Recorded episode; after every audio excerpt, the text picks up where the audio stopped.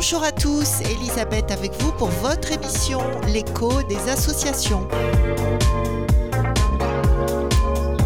Notre invité aujourd'hui, le pasteur Hazar qui vient nous parler de l'association cultuelle Épure ou Église pentecôtiste unie de la Réunion.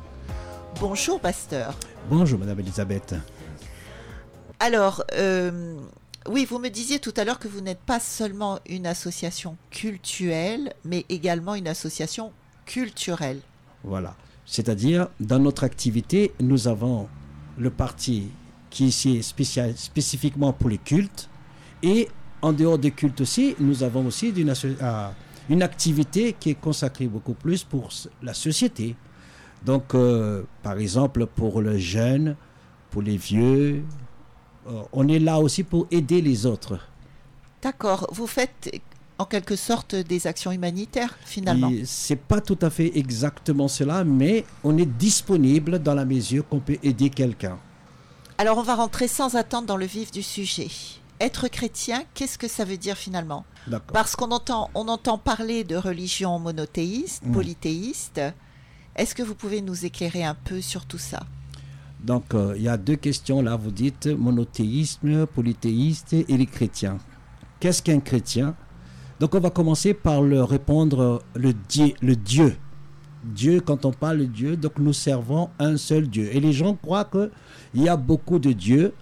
Ce sont qu'on appelle les polythéistes. Il y, a, y a certaines qui croient en un seul Dieu.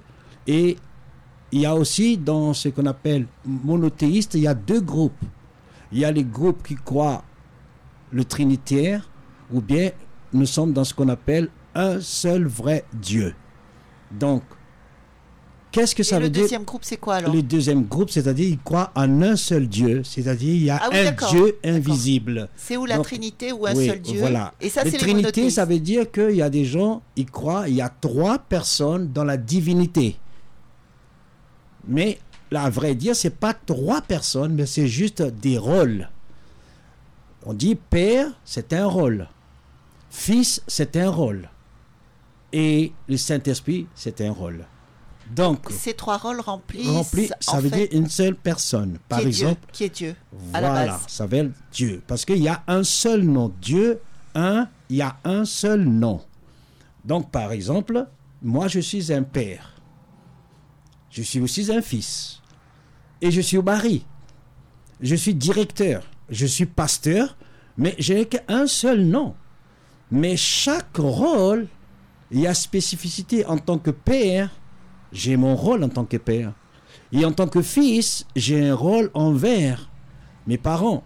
En tant que pasteur, j'ai un rôle en, au, milieu de l'assemblée.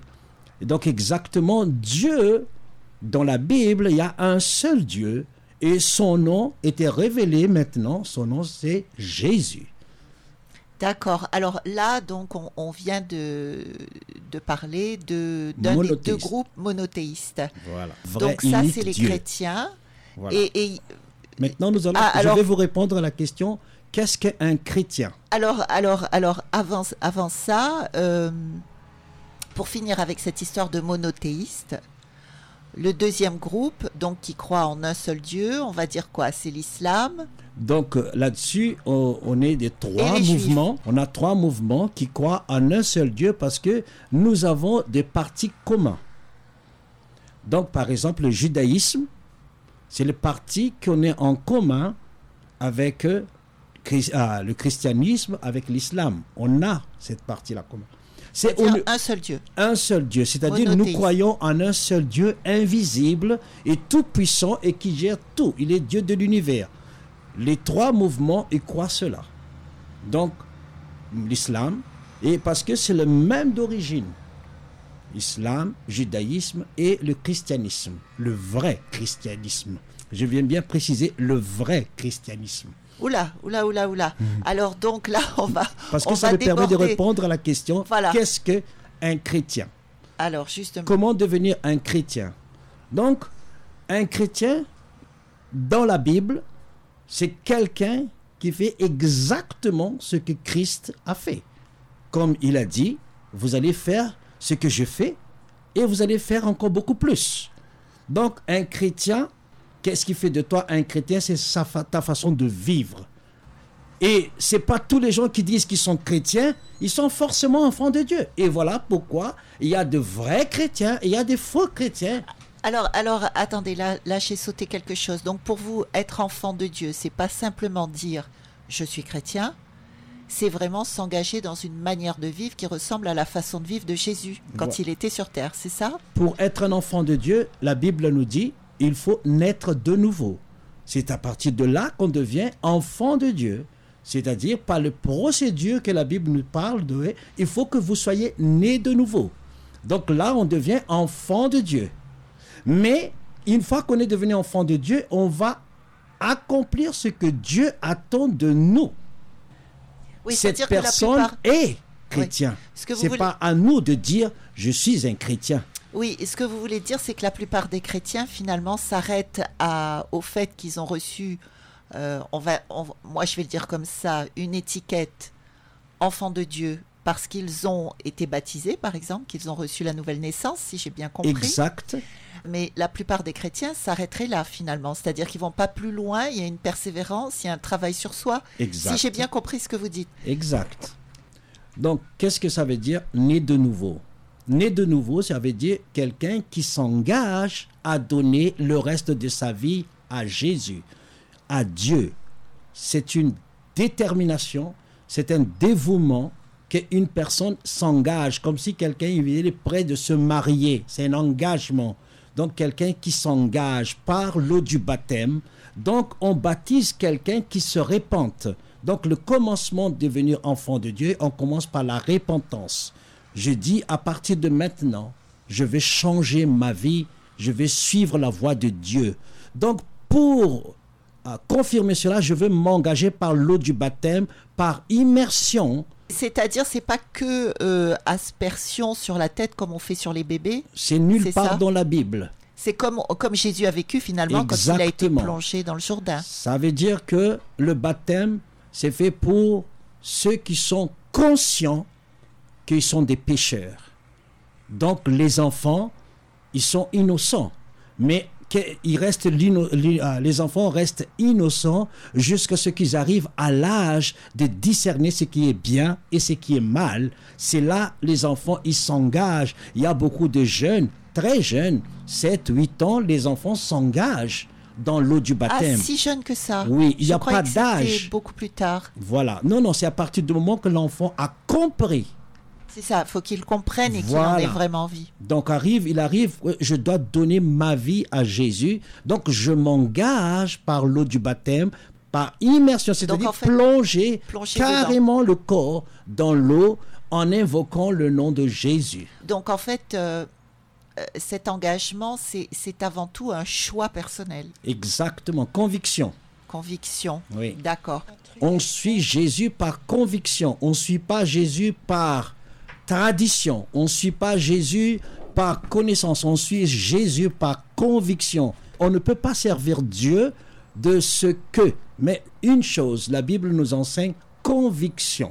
Oui, c'est-à-dire qu'on ne peut pas euh, se dire euh, chrétien, se faire baptiser à nouveau, etc., donc par immersion, simplement parce que nos parents l'ont fait. Ça ne peut pas être culturel. Il faut que ce soit un, choix vraiment personnel. Voilà, c'est-à-dire un choix, un choix mais moi je parle plutôt, c'est une conviction. Donc ça, ça, rejoint finalement toutes les autres religions qui, euh, quand un musulman décide de s'engager, c'est un choix également. Exact. C'est un choix. C'est une conviction. Bon, vous, oh, conviction, ok. Parce que euh, un choix, ben pour choisir, simple. non, pour choisir, faut être convaincu aussi quand même. On va pas, on va pas euh, choisir n'importe quoi. voilà, on va, on va pas partir sur ce débat. C'est un choix, voilà. Radio Sud Plus. Radio Sud Plus. La sensation. Alors, moi, ce qui, m'interpelle, euh, pasteur Hazar Hussein, euh, c'est que les, auditeurs ont certainement dû percevoir votre accent. Donc, euh, comment passe-t-on, parce que je suppose que vous étiez de culture indienne. Exact. Comment passe-t-on d'une culture indienne polythéiste, donc comme on vient de l'expliquer, à la croyance chrétienne en Jésus-Christ? Ok. Dès mon jeune âge, j'étais élevé dans religion islam. J'ai vécu là-dedans jusqu'à l'âge de 17 ans. Ah, vous étiez plutôt religion islam, donc j'ai vécu là-dedans. C'était pas hindou. Alors c'était pas mon choix, c'était pas parce que j'ai vécu dans ce milieu. J'ai grandi là. Mon grand-père qui m'a élevé dans l'islam, il vient de Yémen. Sana, là il y a la guerre tout le temps là. Donc mon grand-père m'a élevé. Donc je suis élevé dans l'islam avec un vrai arabe. Donc j'ai appris beaucoup de choses. Ah, je croyais que vous étiez indien. Mon père c'est un indien. Mon grand-père c'est un arabe. Et c'est-à-dire mon grand-père, le premier, le papa de ma mère, ma mère est morte. Donc ma grand-mère a épousé une autre personne. Hein. C'est un arabe. Donc, euh, votre grand-mère était athée. Oui, c'est pas athée, mais il ne croit pas. il ne pratique pas. Voilà peut-être le mot exact. C'est parce oui, comme la plupart de, des, voilà, des, croyants aujourd'hui. Ils disent que voilà, nous sommes chrétiens, mais c'est pas pour autant. Ils sont croyants, mais ils pratiquent pas. Voilà. Donc, elle s'est mariée avec un musulman en deuxième mariage. Un arabe, oui. Et c'est lui qui vous a formé à l'islam. Oui, j'ai vécu avec lui. D'accord. Et donc, il m'a parlé beaucoup. Ben, j'ai grandi avec lui. Donc, je connais un petit peu je ne dis pas beaucoup, tout, mais je suis élevé là-dedans. C'était mon milieu de ma jeunesse jusqu'à l'âge de 17 ans. Et après, euh, mon grand-père est retourné chez lui, en, euh, en Arabie, là-bas, comment on appelle ça Yémen. Il est retourné parce qu'il est vieux. Il est retourné à l'âge de 86 ans. Il est retourné dans sa ville là-bas. Et je continue mes études, de mes études de gestion, à l'époque, l'informatique va commencer, de management, tout ça. C'est là que j'ai reçu l'appel de Dieu. Donc, c'est par intermédiaire d'un cousin. Il a Dieu l'a parlé. Il a parlé dans sa bouche. Et la parole, euh, les, les choses qu'il a dit, c'est tout ça m'a touché directement, a touché au fond de moi-même. Et ça m'a conduit vers le christianisme. Ah oui, ça a été quand même euh, radical alors. Oui. Rapide et radical. Oui, on peut dire comme ça. C'est radical, oui. Pourquoi? Parce que il y a quelque chose qui m'a beaucoup plus, m'a porté beaucoup plus de conviction de ce que j'ai entendu de la part de la bouche de mon cousin. Et, vous vous souvenez de ce qui vous a touché à l'époque? À l'époque, euh, j'étais jeune. Et il m'a parlé, et c'était à l'époque où il y avait la guerre entre le Bosnie et Herzégovine, et à cette époque-là, la guerre au Kosovo. Et il m'a dit, en ce jour-là, il a dit, il a dit, Jeannot, si ça continue vraiment cette guerre, ça va s'accomplir ce que dit la Bible, la fin du monde. Alors moi j'ai dit, mais tous les jours on est là, on n'a jamais abordé euh, le, problème de la Bible, mais tout d'un coup, tu me sors de euh, la Bible. Et puis, quand tu lis la Bible, je dis Mais Jeannot, toi, tu ne lis pas la Bible. Va voir dans le salon là-bas, on a une grosse Bible comme ça. Alors, quand tout le monde est parti, j'ai pris la Bible, j'ai lu tout. Et là, Dieu m'a parlé. Et même, si j'étais dans l'islam, je, n'ai jamais lu le Coran. Parce que mon grand-père, c'est un arabe. Il parle en moi en arabe. Il parle, voilà ce qu'il dit dans la Bible. Et de ce que j'ai appris de mon grand-père, j'ai vu dans la Bible. Ah ben, j'ai dit, waouh, mon grand-père m'a parlé de, il y aura la fin du monde. Et là, la Bible me parle de la fin du monde. Et mon cousin me parle de la fin du monde. J'ai dit, dans ma jeunesse, tu me parles de la fin du monde. Waouh. Mais alors, euh, euh, par rapport à ce que vous dites, votre grand-père, donc, qui était musulman, vous parlez de la fin du monde. Donc, dans la, dans la religion musulmane, ils l'attendent également. Exact. Elle est prévue aussi. Exact. Parce que mon grand-père, c'est, il dirige, c'est un charif. Pour les musulmans qui connaissent qu'est-ce que c'est un charif, mon grand-père, c'est un charif. Mais est-ce que vous avez été rejeté alors de votre euh, famille du fait que vous aviez choisi une religion complètement différente? Euh, Non. Non. Ils ne vous ont pas rejeté Non. C'est rare ça Non. Non. Il n'y a pas de rejet. Pourquoi? Parce que, euh, en quelque sorte, une fois que je suis appelé, je, suis séparé. Je suis séparé de toute ma famille parce que je suis venu à La Réunion. En 1994, je suis arrivé à La Réunion. Je commençais à évangéliser partout, marché forain, dans la rue, à cette époque-là. Je n'étais pas encore prédicateur. Je suis juste un, un enfant de Dieu qui vient d'être converti, qui vient de recevoir le, le, le, salut. La révélation. Voilà. Et là, j'ai commencé à parler, comme la Bible nous dit, donc vous allez parler de Jésus. J'ai commencé à parler de Jésus. Et donc ça m'a conduit, de fur et à mesure, d'avoir plus de soif de le servir. Et vous êtes devenu pasteur comment? En faisant d'études bibliques. En 1999, je suis rentré dans l'Institut biblique et j'ai fait l'étude de, la Bible pendant quatre ans. Parce que j'ai ressenti l'appel et là, je suis devenu pasteur et maintenant je suis le président de l'Église pentecôtiste unie de La Réunion. Actuellement, nous avons cinq locales. Voilà, c'est la question que j'allais vous poser. Il y a beaucoup de pentecôtistes. Voilà. Il n'y en a que cinq, locaux. locaux oui. On est dans le nord, sud, ouest, est. Voilà. Ça fait combien de temps que l'église existe bientôt 25 ans. Ah, quand même Ici à l'île de la Réunion. Euh. L'église pentecôtiste unie, il est partout dans le monde. Des fois, si vous allez sur l'internet, il s'appelle UPCI. UPCI. Voilà. Mais à la Réunion, on appelle Épure. Radio Sud Plus. Radio Sud Plus. La sensation. À La Réunion, on a beaucoup, beaucoup d'évangéliques et tout le monde connaît la mission Salut et Guérison, qui c'est les assemblées de Dieu. On appelle ça également les assemblées de Dieu. Qu'est-ce qui vous différencie de ce mouvement? Euh, On a le point commun, c'est-à-dire nous croyons le baptême du Saint-Esprit. Donc cette expérience, eux, ils ont expérimenté cela aussi. Et nous, nous avons la même croyance dans un seul Dieu, Pentecôtiste, ça veut dire baptême du Saint-Esprit comme signe initial parlé en langue. C'est tout. Recevoir du Saint-Esprit comme signe initial parlé en langue. Mais nous avons juste une référence. C'est-à-dire, si je vais dans une église, je regarde qu'est-ce que la Bible dit, qu'est-ce que je vois? Est-ce que ce que je vois, c'est ce qui est écrit dans la Bible? C'est ça?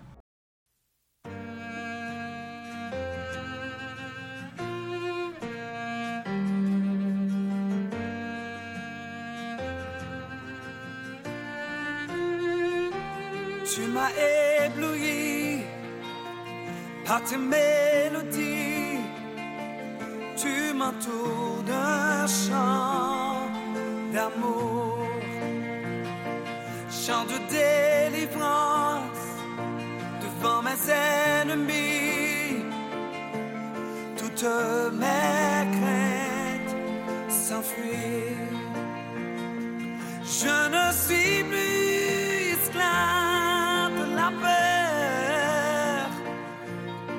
je suis enfant de Dieu.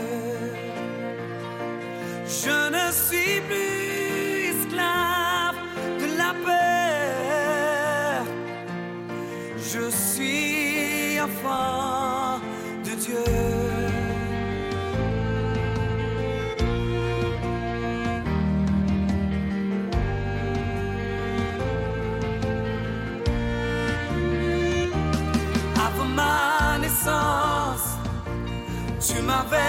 choisi, appelé par mon nom. Tu m'as adopté, je suis de ta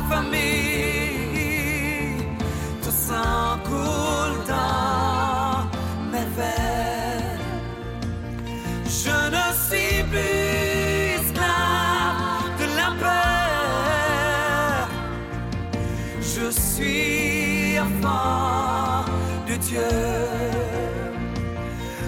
ne suis plus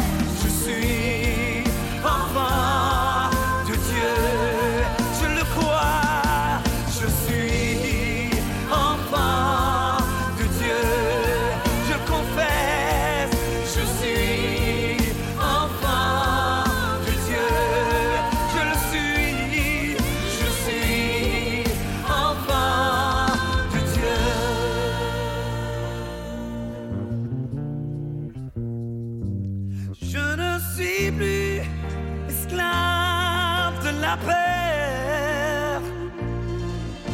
Je suis enfant.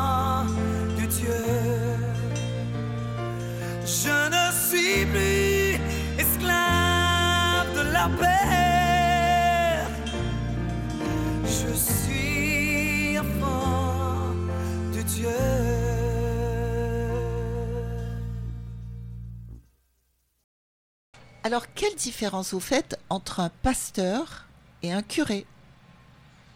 Donc, pasteur protestant, Oui. curé catholique, par exemple. D'accord. Deux religions monothéistes. de euh, Chrétienne. monothéiste, bon, on peut dire ça. Ben, qu'est-ce qu'un pasteur? Qu'est-ce qu'un curé ou bien prêtre que vous dites? Peut-être c'est cela? Oui, un Donc, prêtre. euh, prêtre, par exemple, il ne se marie pas. Mais le pasteur se marie. Donc, être un pasteur, c'est que la Bible nous parle de cela, évêque. Dans la Bible, il parle d'évêque. Si quelqu'un aspire de devenir un évêque, ou bien un serviteur de Dieu, ou bien dans le don, il est dit pasteur, le pasteur il doit avoir une famille. C'est là les références. Tu ne peux pas gérer, tu ne peux pas diriger l'église de Dieu si tu ne sais même pas comment diriger ta famille. Donc c'est deux choses différentes. Être un prêtre, c'est un métier. C'est un pasteur, c'est une vocation, c'est un appel. Donc deux choses différentes parce que pour diriger la famille de Dieu, il faut que tu arrives à diriger ta propre famille. Un prêtre, il n'a pas de famille. Il n'a pas de mari, il n'a pas de femme, il n'a pas des enfants. À ma connaissance. Donc ça, ça reste là. Donc c'est une grande différence. Alors, il semble que les locaux dans lesquels vous officiez n'ont pas vraiment d'importance, on va dire, pour la branche protestante. hein. J'englobe tout le monde dans la branche protestante. Si on compare avec les églises catholiques, qui sont généralement de toute beauté, alors qu'est-ce que vous pourriez nous dire là-dessus? Pourquoi? Parce que Jésus n'est pas mort pour le bâtiment. Jésus est mort pour une âme. Chaque âme est unique, précieuse devant Dieu. Donc Dieu est mort pour les hommes. Jésus-Christ est venu pour sauver l'homme, pas bâtiment. On fait joli bâtiment, c'est bien pour le confort. Mais exactement la Pour honorer Dieu aussi. euh, C'est une façon de l'honorer. Jésus, Jésus a enseigné les gens sur la montagne, dans le désert. Il n'y a pas d'importance là-dessus. Mais ce qui est très important, Dieu est là et il enseigne. Là, chez nous, nous pouvons réunir les gens et louer Dieu, invoquer Dieu. Parce que la Bible dit, là où vous m'invoquez, j'enverrai mes bénédictions. Un lieu, c'est pas important, mais afin que nous puissions nous assembler, nous allons nous rassembler dans un lieu, il faut avoir un lieu. Le même et tout par, euh, on va dire, euh, question de pratique. Voilà, c'est l'endroit où on peut, voilà, on va enseigner, on va vivre dans la fraternité, communion fraternelle. Voilà pourquoi on a un endroit spécifique dédié à cela. D'accord. Mais la forme, la Bible n'a jamais décrit ça pour l'instant. Peu importe. Ça peut être à la plage, ça peut être n'importe où. Du moment est très important pour nous, on est ensemble dans le même accord, dans l'unité de l'esprit, dans le même foi, et Jésus honore. Quelle est la cause de, De notre sa présence. Oui, quel est honor Donc Dieu est partout, mais comment il va se manifester au milieu de cette assemblée? Parce qu'il y a l'union là-dedans, il y a l'amour là-dedans, il y a la joie là-dedans. Donc il va manifester. C'est là qu'il va répondre à notre prière. C'est c'est pas le lieu qui est très important, la cause qui nous a réunis, motif qui nous a réunis. Est-ce que ce que ce qui nous assemble là est et la volonté de Dieu est au milieu. Alors, vous parlez dans votre prospectus, celui d'ailleurs qui m'a permis de vous contacter, vous parlez du retour très prochain de Jésus-Christ. Est-ce qu'on pourrait dire que les événements dramatiques qui agitent le monde aujourd'hui coïncideraient avec cette prophétie biblique? Alors, qu'est-ce que, vous- qu'est-ce que vous pouvez nous dire là-dessus? Cela confirme exactement ce que Jésus nous a prononcé dès le commencement dans sa parole avant de partir. Il a dit, il va se passer beaucoup de choses. Il y a des changements des choses. Et tout ce qu'il a prédit là-dessus, il est là. Donc le son retour, c'est question de temps maintenant, il est à la porte, il va venir très très bientôt. Donc, tous les catastrophes naturelles sont là. Tous les événements, ils sont là, qui confirment sa venue très bientôt.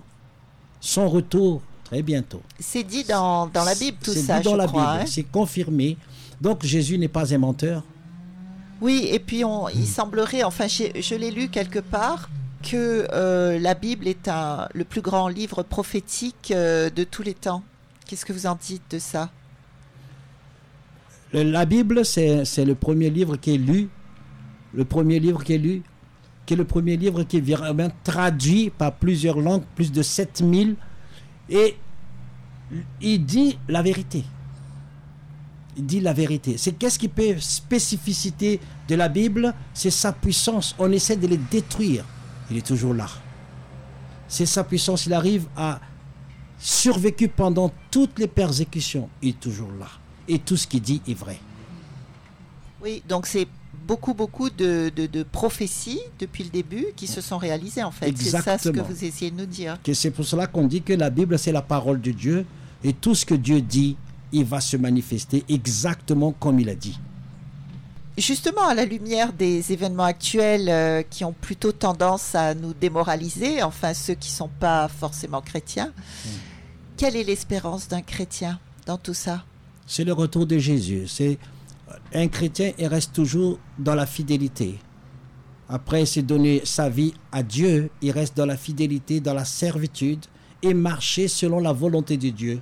Et voilà son espérance, parce qu'il va garder sa foi en espérant de rencontrer Jésus très bientôt. Mais alors parlez-nous un peu de cette, de cette rencontre. Qu'est-ce que vous voulez dire par là? C'est-à-dire ce jour-là, il y a un grand changement. Un grand changement. C'est un grand jour pour les chrétiens, c'est un jour terrible pour le monde qui reste. C'est-à-dire des choses vont changer carrément. Les- euh, L'Église va rencontrer Jésus. La Bible nous dit, en un seul clin d'œil, les choses vont changer. Les chrétiens vont monter et il y aura beaucoup d'annonces, la disparition. Et Imaginons qu'il y a beaucoup de gens vont être disparus tout d'un coup, en laps de temps. C'est un grand changement. Le monde que nous allons vivre après, c'est c'est pas le monde que nous connaissons aujourd'hui. Même ça commence, on est déjà sur sur la voie de ce changement. On appelle ça nouvel ordre mondial. Oula, on en parle beaucoup de ça, le nouvel ordre mondial. Oui, vous avez déjà entendu nouvel ordre mondial, c'est-à-dire, c'est, c'est, ils sont en train d'établir qu'est-ce qui met la guerre. Donc on a la guerre économique, et on a la guerre des religions, et on a la guerre politique. Et donc les choses vont changer carrément bientôt. D'ailleurs, j'avais pu voir un film euh, très intéressant, euh, évidemment, bon, fait par Hollywood, mais on sait que Hollywood euh, nous prévient souvent de ce qui va se passer, en fait. Ça s'appelle Le Chaos, et qui, qui parle justement de l'enlèvement de l'Église.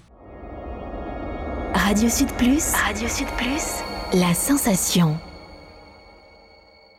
Donc, nouvel ordre mondial, c'est-à-dire nous allons avoir un système. Le système que nous vivons aujourd'hui, ça pose beaucoup de problèmes. Alors, ce problème-là, le nouvel ordre mondial, il va établir, il dit, bon, on a la guerre, il faut établir la paix. Donc, il y aura la paix mondiale. Comment? Il y a un qui va établir cela. Mais c'est pour un laps de temps. On ne peut pas aller loin parce qu'on est différent. Et cette différence-là, c'est une richesse d'autre côté, mais c'est un problème aussi de l'autre côté. Donc, Qu'est-ce que vous voulez dire? Il, il faut donc euh, un, un grand événement mondial pour réunir tout le monde, finalement Derrière un seul homme, si j'ai bien compris, Voilà. parce que j'ai aura- déjà entendu parler de tout Voilà. ça, Il y aura qui serait l'antéchrist, celui qu'on appelle l'antéchrist. Donc l'antéchrist. Vous avez déjà entendu l'antéchrist. Donc il y a l'antéchrist. Après sa marque, il a dit, vous avez déjà entendu beaucoup plus de La marque de la bête. la marque de la bête. Donc Sur la, la main droite ou sur le front voilà, vous avez Ah, déjà Tout entendu le monde ça. a entendu parler de ça. Enfin, beaucoup de gens aujourd'hui, c'est très vulgarisé finalement. Oui, qu'est-ce que c'est? Peut-être les gens vont poser la question. On est sur cette voie. C'est inévitable. C'est- Ces choses-là, la Bible dit c'est inévitable. Donc pour établir l'ordre, c'est-à-dire ils vont faire des choses qu'on n'aime pas, mais obligatoire. Je vous donne un exemple. Un test, par exemple, confinement. Il y a beaucoup de gens qui n'aiment pas le confinement.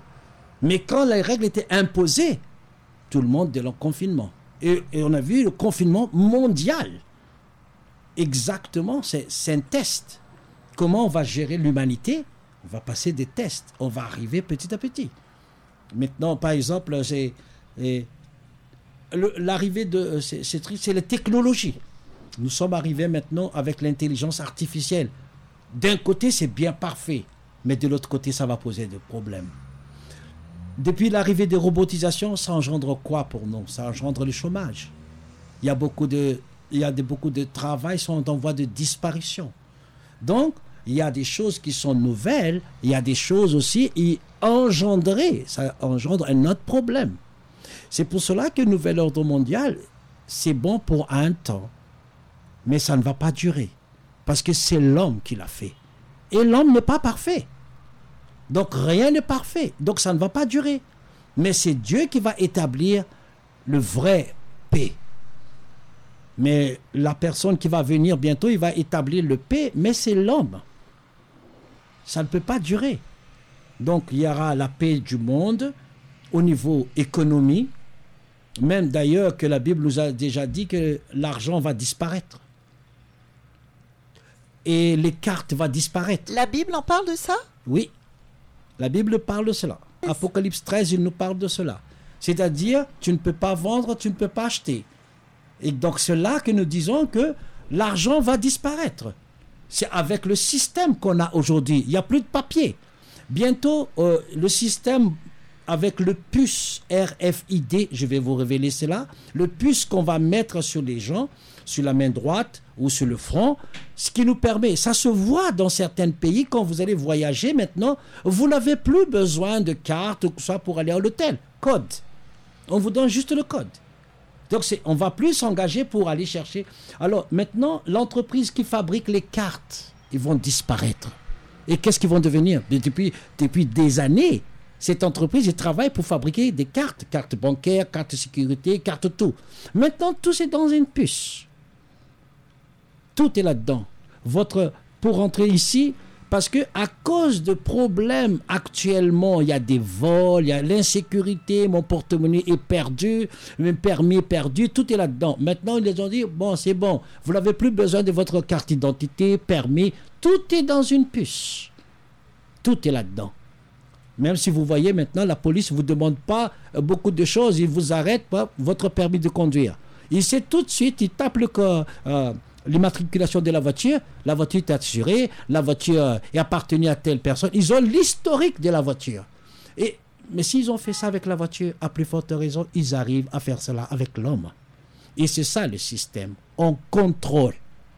Système de contrôle de demain. Mais aujourd'hui, nous sommes encore libres. Mais ça engendre de problèmes. Et ce problème, nouvel ordre mondial, va régler à la façon de l'homme mais pas à la façon de Dieu. Donc qu'est-ce que vous conseillez, parce qu'on va s'arrêter là, hein, on pourrait encore parler des heures, mais qu'est-ce que vous conseillez à nos auditeurs alors? Donner leur vie à Dieu et fuir ce système mondial qui va venir très très bientôt. Parce que Jésus a dit, personne ne pourra supporter nouvel ordre mondial. Waouh Eh bien, c'est sur ces paroles puissantes que nous allons nous quitter. Comment est-ce que les, les, auditeurs qui pourraient être intéressés par ce que vous avez dit, comment est-ce qu'ils ils peuvent joindre votre association? Ben, Vous avez un numéro de téléphone à donner peut-être? Oui, je peux vous donner mon numéro de téléphone si vous voulez savoir beaucoup plus en ce qui concerne la venue de Jésus très très bientôt, avec ce qu'on avait entretenu aujourd'hui, ben, vous pouvez m'appeler au 06 92 67 97 77. Vous avez une page Facebook, quelque chose? Non, j'ai pas de Facebook. D'accord. Eh bien, euh, je vais répéter le numéro de téléphone pour ceux qui n'auraient pas eu le temps de le prendre 06 92 67 97 77. Merci, pasteur Hussein, d'avoir été avec nous aujourd'hui. Merci beaucoup, Elisabeth, pour votre invitation. Merci de nous avoir donné cette opportunité de parler en public de notre activité.